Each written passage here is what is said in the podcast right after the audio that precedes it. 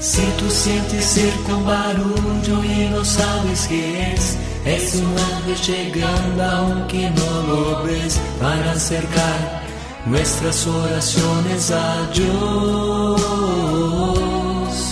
Sin más, abre el corazón y comienza a cantar, que no hay gozo más grande que el amor celestial. Hemos venido dedicando una serie de programas a una visión que se tiene del hombre. El hombre creado a imagen y semejanza de Dios. El hombre que, como lo enseña el catecismo de la Iglesia Católica, es la criatura amada por sí mismo de parte de Dios. Pues ese hombre quiere ser destruido esa concepción que se tiene del hombre, la dignidad del hombre, la capacidad que tiene el hombre de amar y de manifestar el amor de Dios, quiere ser no solamente distorsionada, sino que quiere ser destruida, aniquilada.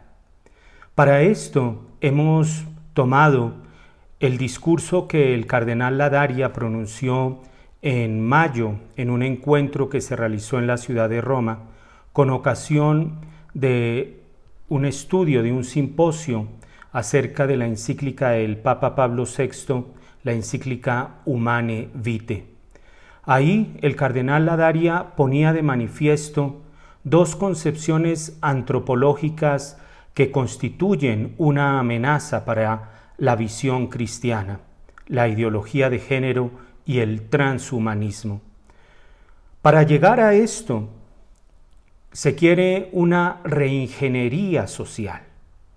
¿Qué es esto de la reingeniería social? Tal vez es un término que hemos escuchado muchas veces y que pensamos que conocemos lo que es este término, pero para recordarlo, para aclararlo, para tenerlo presente, pues miremos un poco lo que es la ingeniería.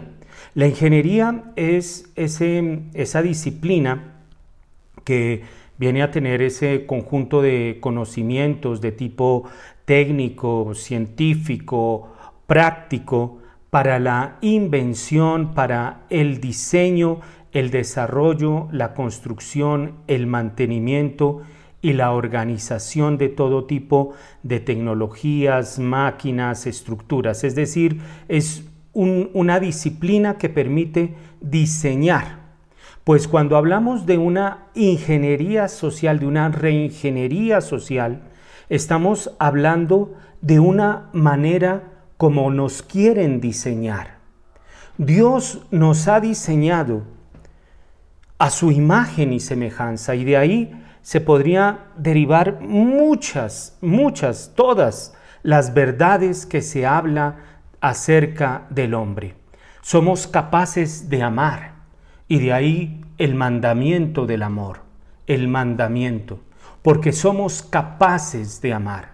Somos capaces de manifestar ese amor, porque somos capaces de Dios.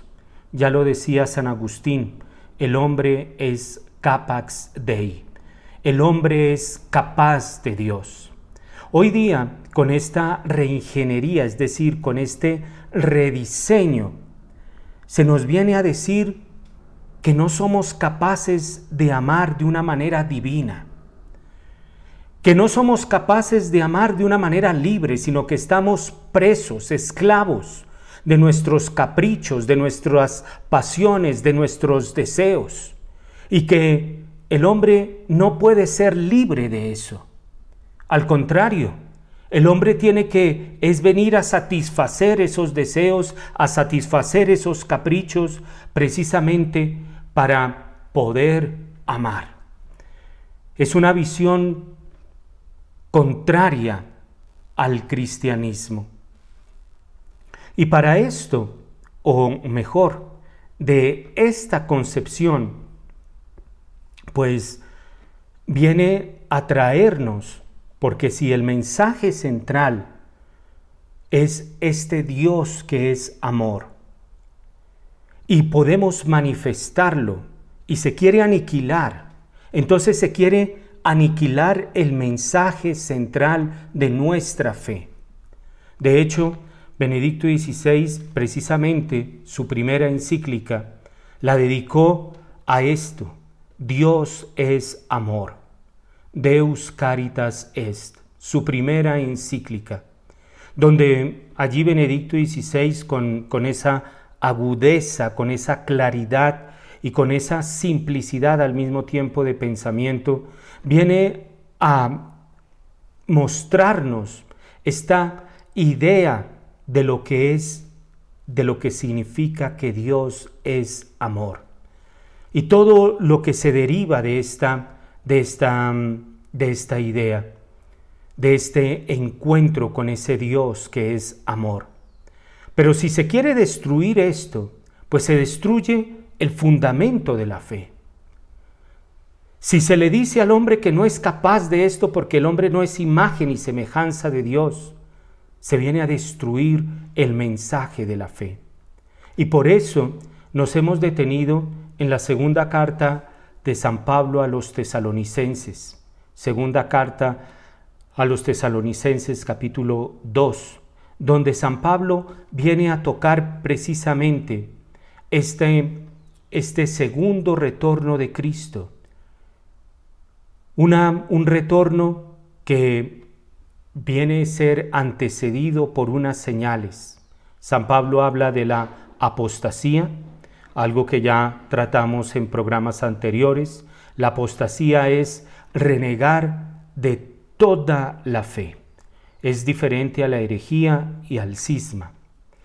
Es decir, simplemente no creo, se desboronó todo el edificio de la fe. No creo que el hombre es imagen y semejanza de Dios. No creo que el hombre alcance a amar de una manera divina. No creo que Dios es amor. La apostasía, que a la cual nuestro Señor hace referencia cuando se pregunta si cuando regrese encontrará fe en la tierra. Otra señal que precede la venida de nuestro Señor Jesucristo es la manifestación del hombre impío, del anticristo. Pero este hombre impío, este anticristo, no se manifestará hasta que sea removido un obstáculo que impide que se manifieste el anticristo.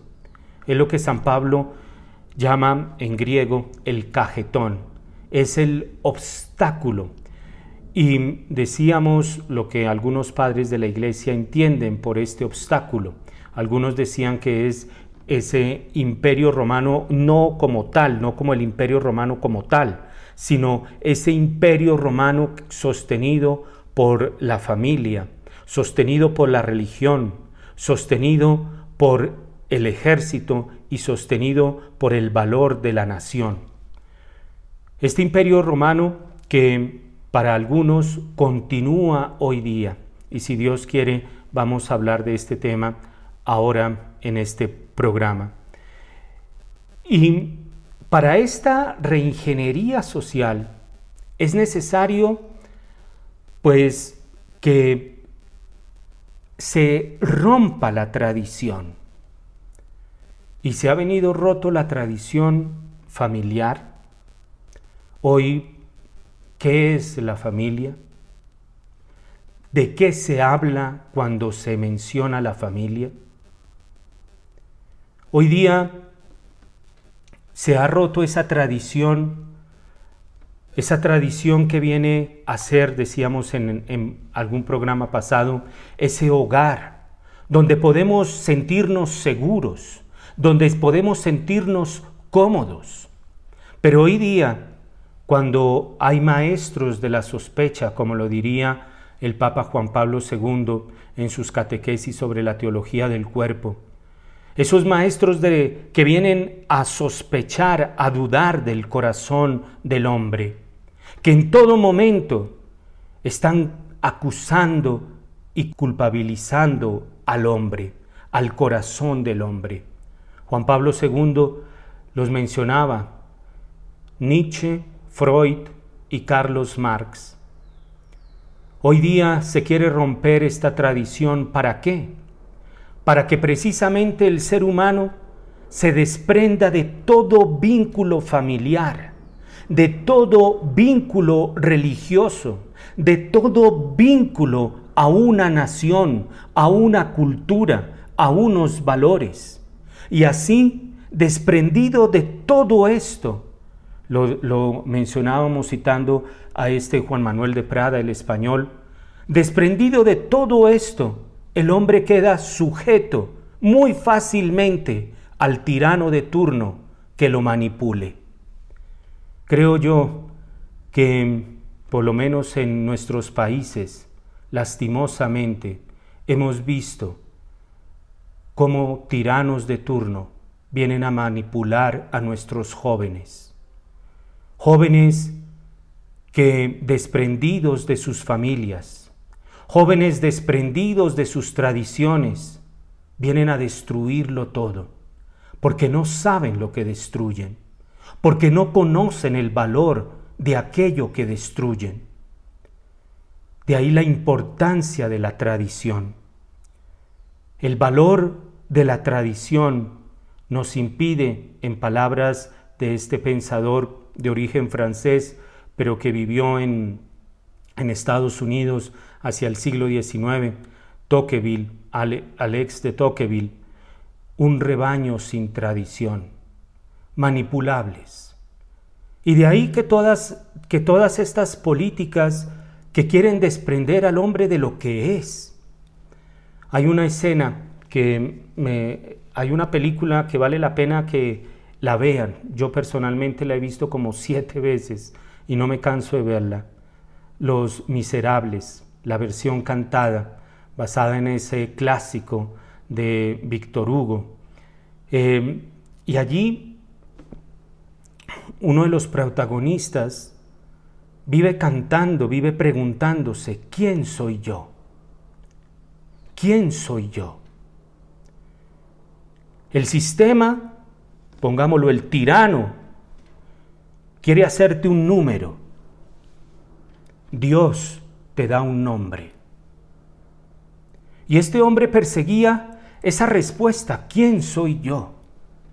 ¿Acaso será que en lo que el cardenal Ladaria pone de presente la ideología de género, el transhumanismo, se encuentra esta respuesta?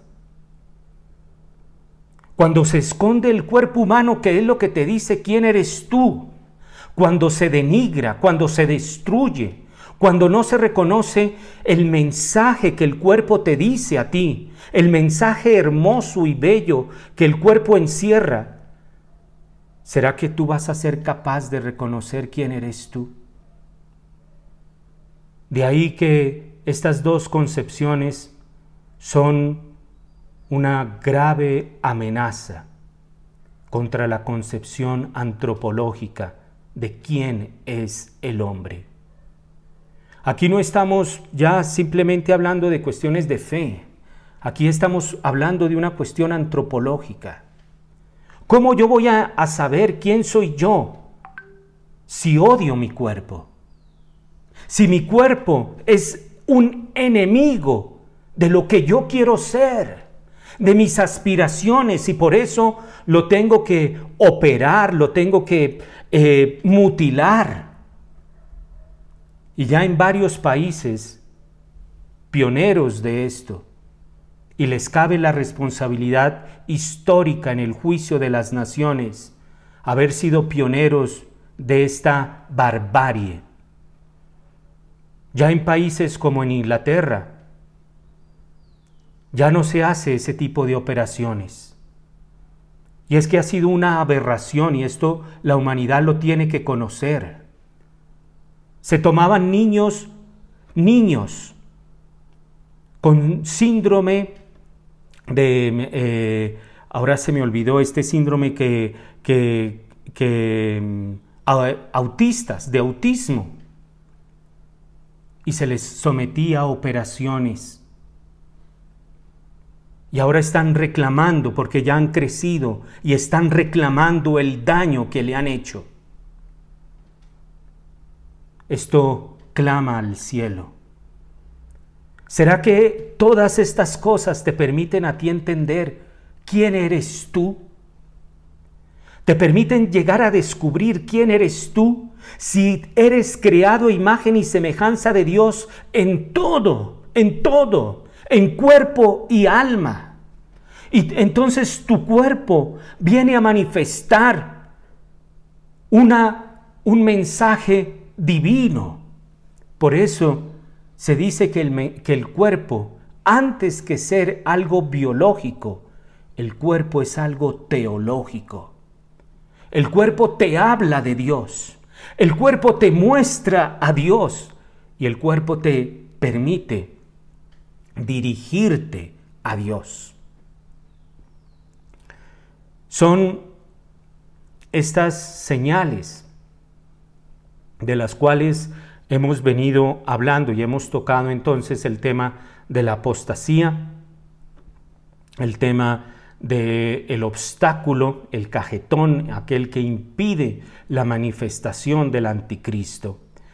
Y esto, recordemos las frases del, entonces cardenal Carol Wojtyla, futuro Juan Pablo II, en el año de 1976 él decía que estamos en una batalla nunca antes conocida por el hombre. Una batalla entre Cristo y el anticristo. Entre la iglesia y la antiglesia. Entre el evangelio y el antievangelio. Y Juan Pablo II después en la encíclica Veritatis Splendor, él va a mencionar que el, en el mensaje central de Jesús está la vida. Perdón, en la encíclica Evangelium Vitae de Juan Pablo II. Él va a decir que en el mensaje central de Jesús está el tema de la vida. Pero si entonces se acaba la vida, se acaba la vida, la guerra que hay por defender a un niño que va a nacer. Es que esto parece increíble. Que haya toda una discusión, una batalla por defender un niño en el vientre de una mamá. Una batalla sin proporción. Una batalla nunca antes vista. es la concepción de estas dos antropologías. Mi cuerpo, la antropología cristiana, es un dato teológico, creado a imagen y semejanza de Dios. Por otro lado, el cuerpo tiene que ser destruido, aniquilado, mutilado, porque es un enemigo me impide a mí realizarme y puedo hacer con mi cuerpo lo que yo quiera. En la antropología de, estos, de estas ideologías, por eso no es neutral, no es neutral ponerse a salir con el arco iris a desfilar. No, eso tiene un mensaje muy fuerte. No es neutral ponerse a ver una película que contenga escenas homosexuales. No, esto tiene una concepción profunda que afecta al ser humano, que lo denigra y lo aniquila. Es una antropología que ha separado la vocación al amor de la vocación a la fecundidad. Ya no se ve el amor como algo llamado también a dar fruto. No. Se entiende que el amor es placer. Pues claro que hace parte, pero no es solamente eso. Y aquí recordemos los dos movimientos del amor que nos habla Benedicto XVI en su encíclica Dios es amor.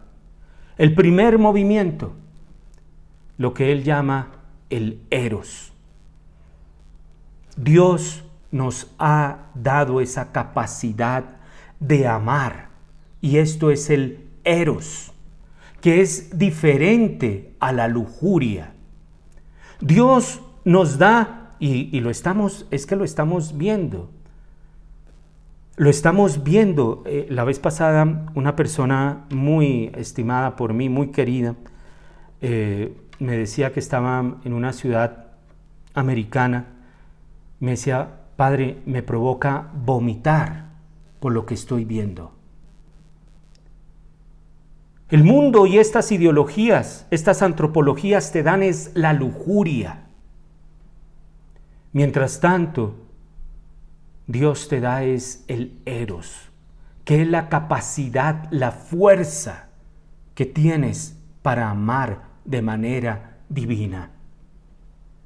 No me digan, no me digan que estos que salen ahí desnudos a desfilar y mm, con cosas aberrantes están amando de manera divina. No me digan eso.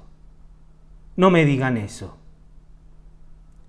no tienen ningún, ninguna sustentación, es que se cae de su peso. Y no entiendo cómo los papás ponen a los hijos a ver semejantes desfiles. Cómo los papás permiten que haya en sus hogares este tipo de películas. Porque se les está mandando un mensaje. Lo repito, es una obra de una reingeniería social. Se viene a rediseñar, a hacer un nuevo diseño.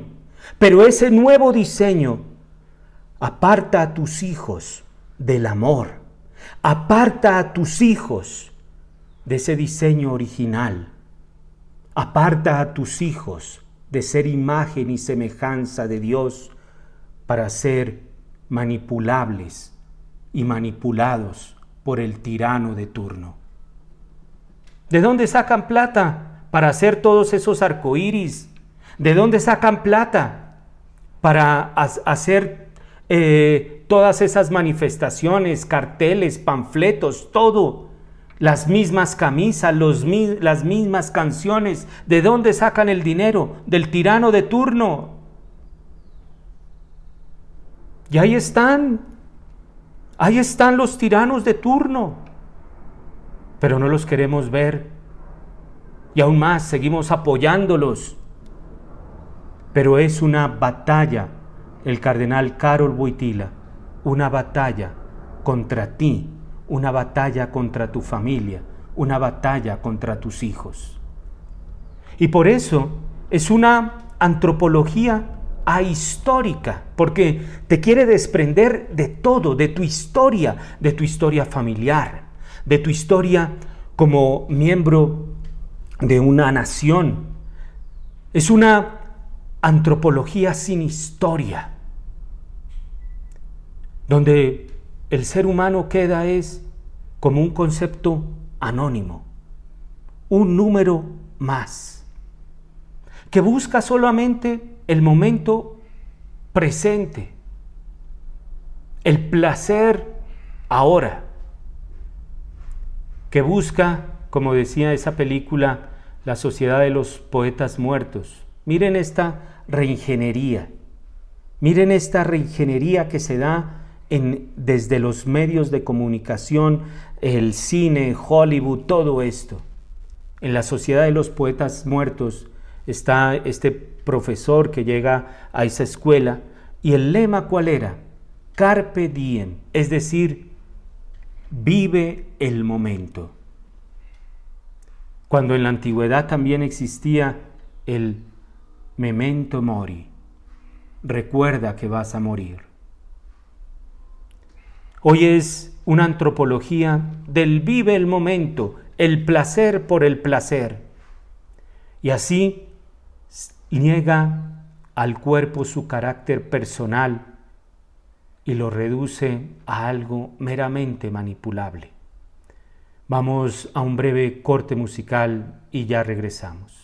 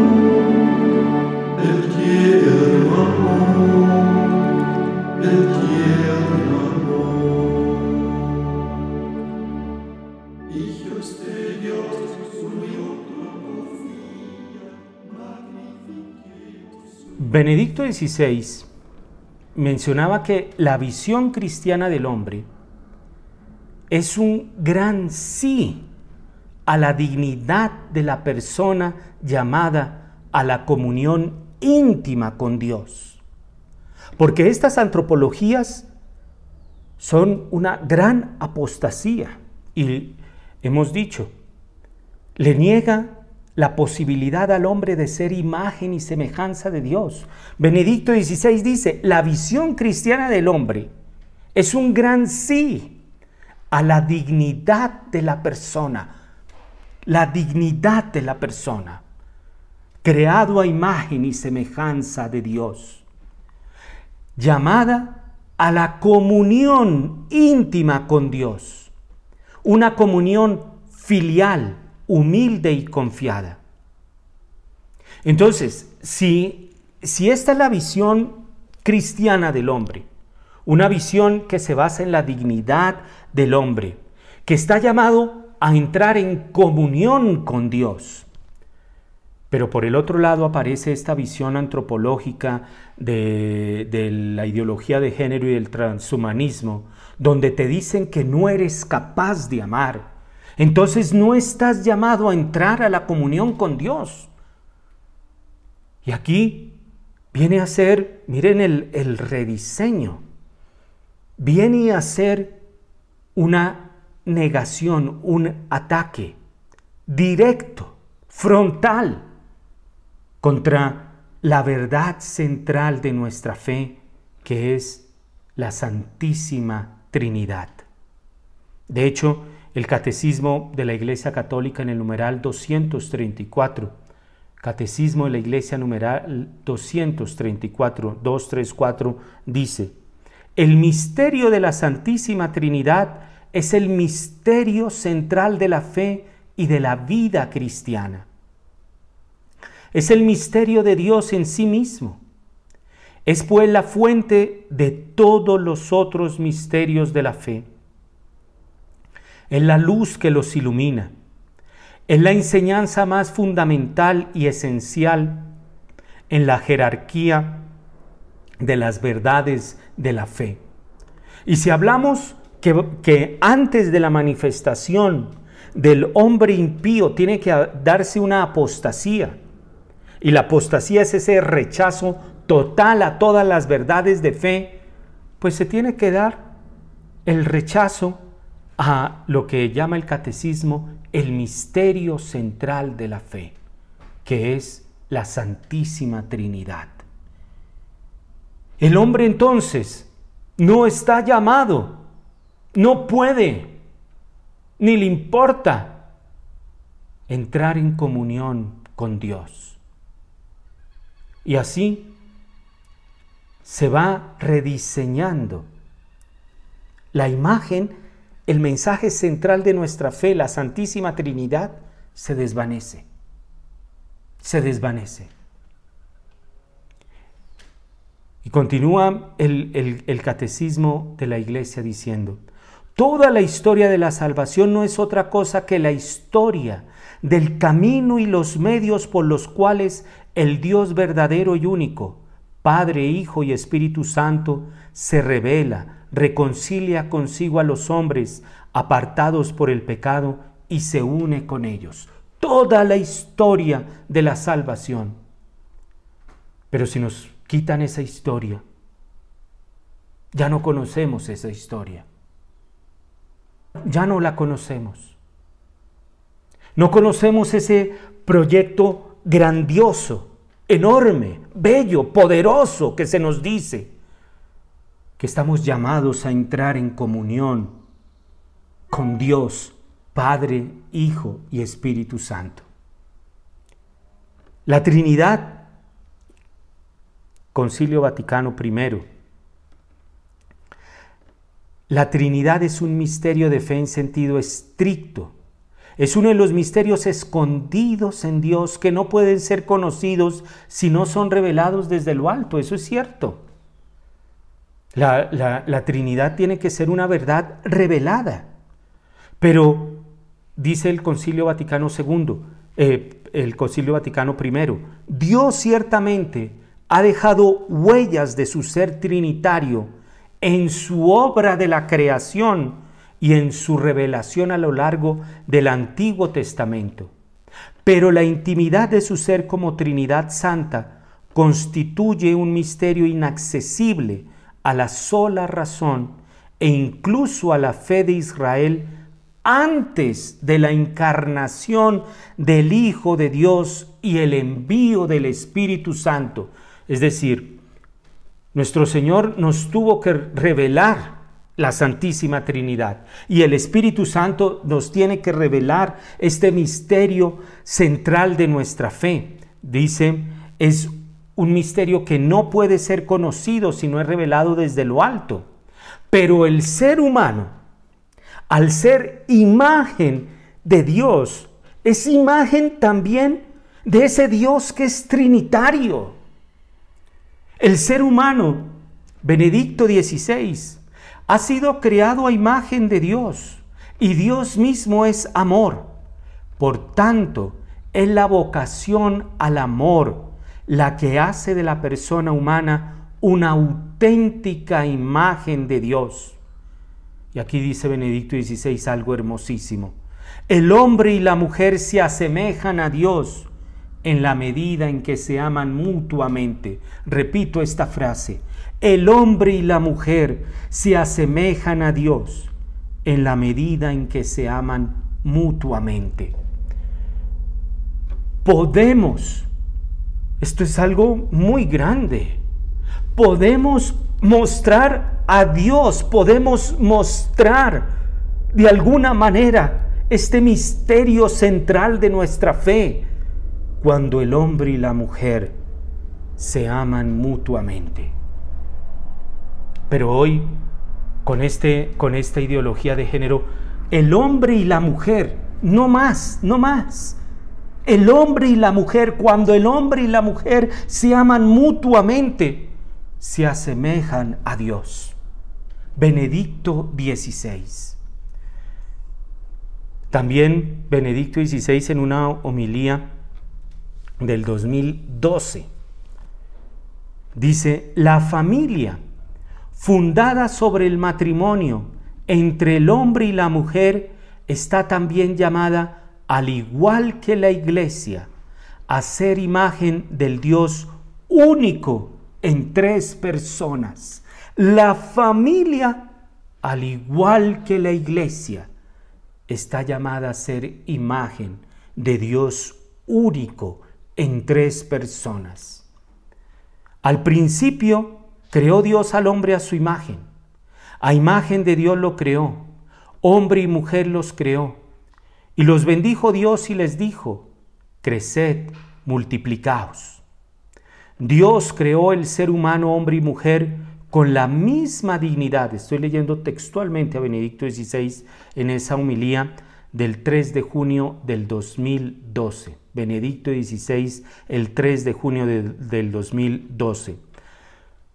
Dios creó el ser humano, hombre y mujer, con la misma dignidad, pero también con características propias y complementarias, para que los dos fueran un don, el uno para el otro, se valoraran recíprocamente y realizaran una comunión de amor y de vida. El amor es lo que hace de la persona humana la imagen de la Trinidad, imagen de Dios. E invitaba a Benedicto XVI, queridos esposos, viviendo el matrimonio, no os dais cualquier cosa o actividad, sino la vida entera. El amor es lo que hace a la persona humana auténtica imagen de la Trinidad, imagen de Dios.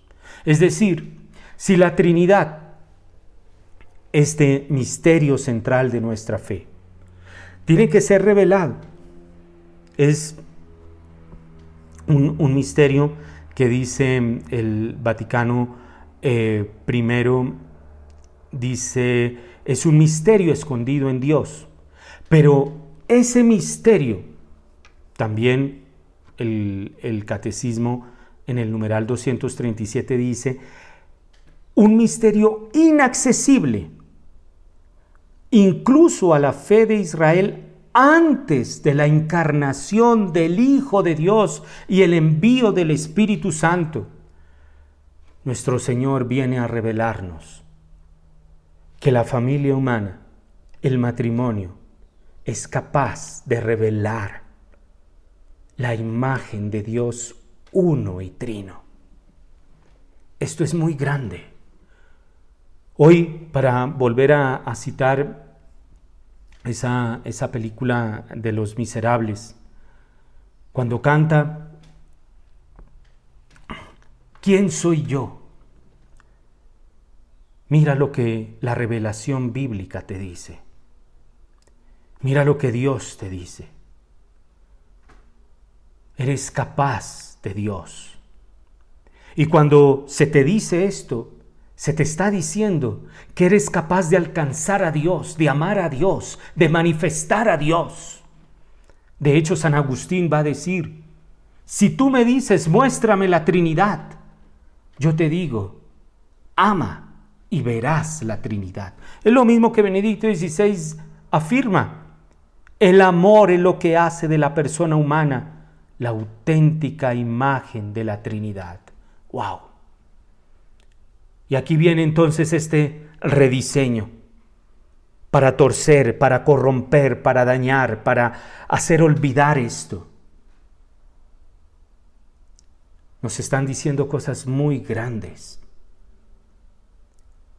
Dios es amor y esto Juan Pablo II en la exhortación apostólica Familiaris Consorcio en el numeral 11. Dios es amor y vive en sí mismo un misterio de comunión personal, de amor.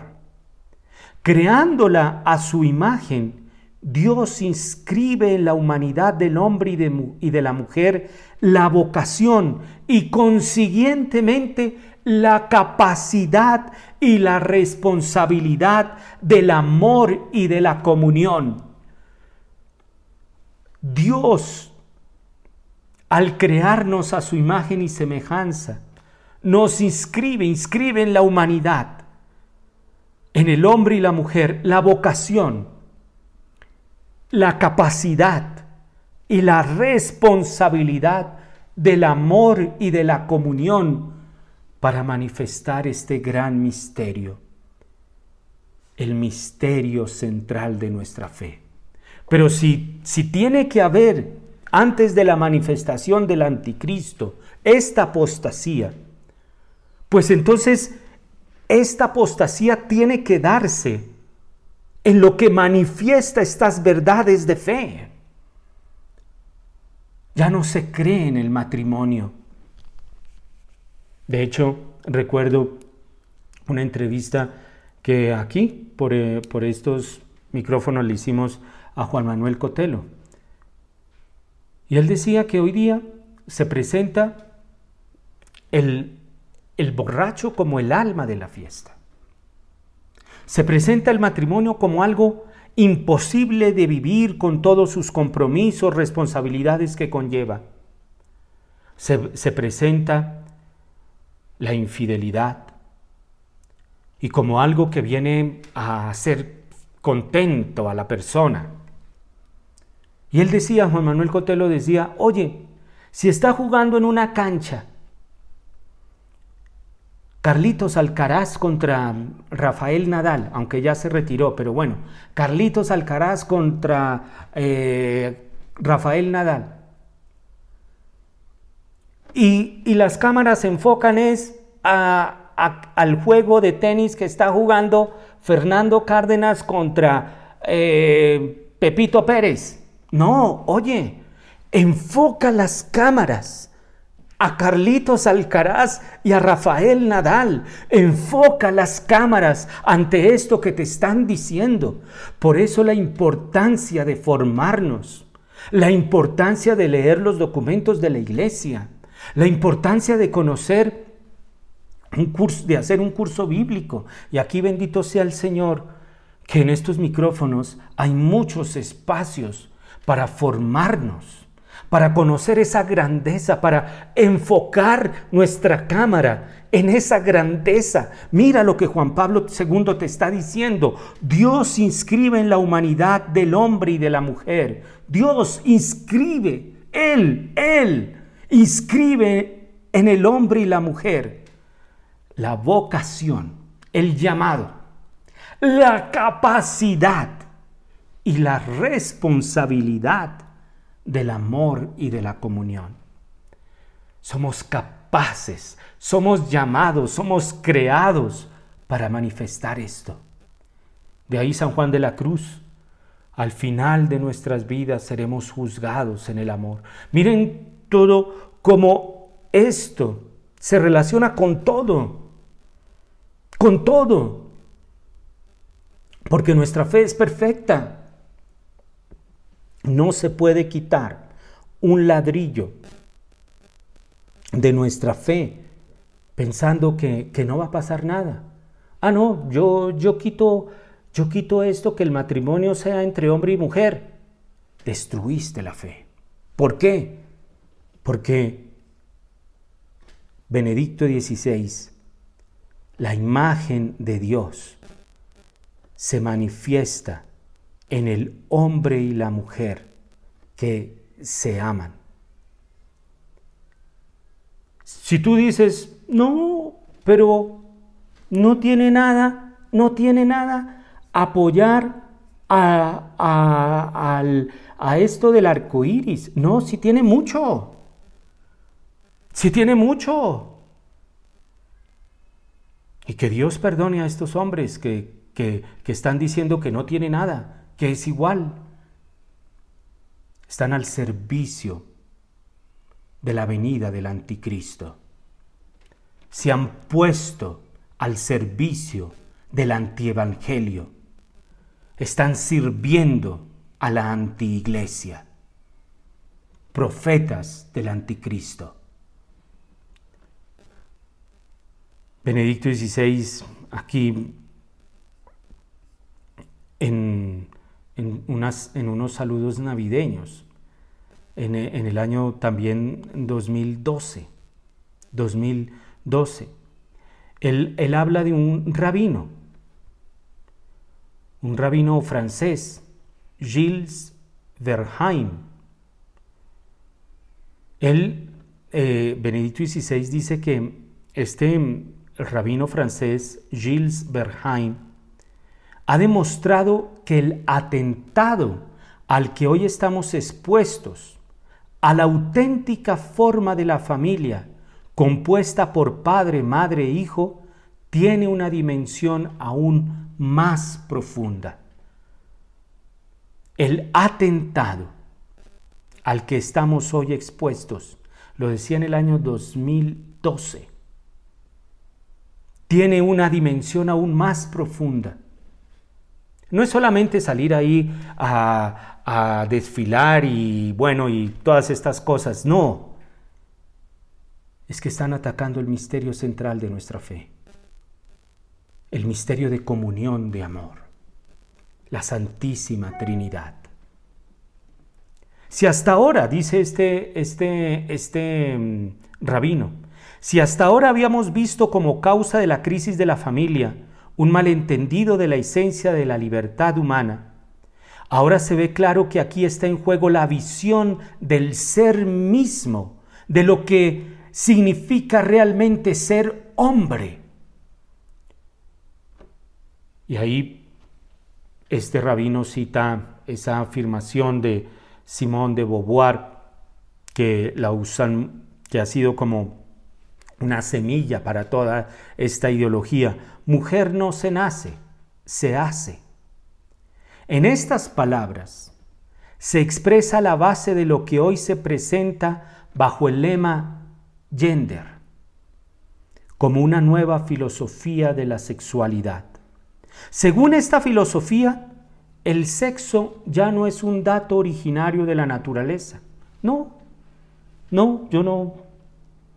Hay, hay, hay papás que, que el bebé nace y le dan un nombre neutro, porque quieren que el niño o la niña decida lo que va a hacer.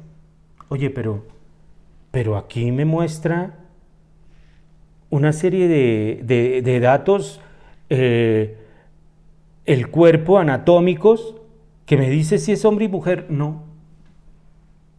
Ya no, ya no es un dato originario de la naturaleza, el sexo. Que el hombre debe aceptar y llenar personalmente de sentido, no, sino un papel social del que se decide autónomamente mientras que este, hasta ahora era la sociedad la que decidía. La imposición, la imposición. La falacia profunda de esta teoría y de la revolución antropológica que subyace en ella es evidente. El hombre niega tener una naturaleza preconstituida por su corporalidad. Ahí está la falacia. Oye,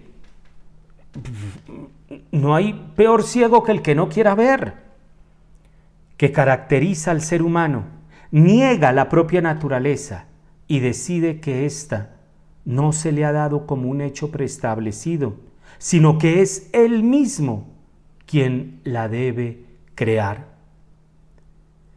Según el relato de la creación, el haber sido creada por Dios como varón y mujer pertenece a la esencia de la criatura humana. La esencia es aquello por lo cual una cosa es lo que es. Entonces, em, por ejemplo, el círculo es redondo, es propio del círculo ser redondo. La esencia del círculo es ser redondo. Pero como ya no hay ningún dato, entonces ser varón, ser mujer, ya no viene a constituir la esencia de la criatura humana. Un hombre desvinculado hasta de su cuerpo. ¿Qué, qué hombre tan manipulable? desvinculado hasta de su cuerpo. Ya no es válido lo que leemos en el relato de la creación hombre y mujer los creó en el libro del Génesis, en el capítulo 1, versículo 27. Ya no es válido, miren, la apostasía. La apostasía. No, ya no. Lo que vale ahora es que no ha sido Dios quien los creó varón o mujer, sino que hasta ahora ha sido la sociedad lo que lo ha determinado. Lo que uno escucha es un constructo social. Es la sociedad lo que ha dicho que el hombre tiene que jugar con carros, la mujer tiene que jugar con, con muñecas. Eso no. Eso ha sido una imposición de toda esta sociedad. Y ahora tenemos que liberarnos de esto y entonces somos nosotros mismos quienes hemos de decidir sobre esto. Hombre y mujer como realidad de la creación, como naturaleza de la persona humana, ya no existen. Se desvaneció el hombre. Terrible. Y es que Benedicto XVI en, en las meditaciones del Via Crucis, cuando estaba Juan Pablo II ya muy enfermo, que Benedicto XVI hizo las meditaciones en ese año del Via Crucis, él decía, cuando, cuando muere Dios, el hombre se apaga. Cuando se destruye la imagen de Dios, se destruye la imagen del hombre. Y al destruir la imagen del hombre, se borra la imagen de Dios.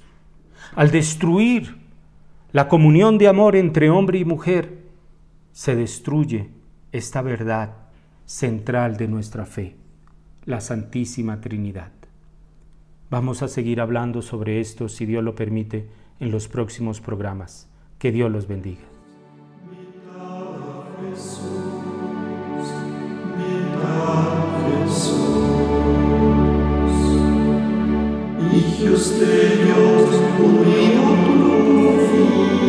Magnifiquemos tu.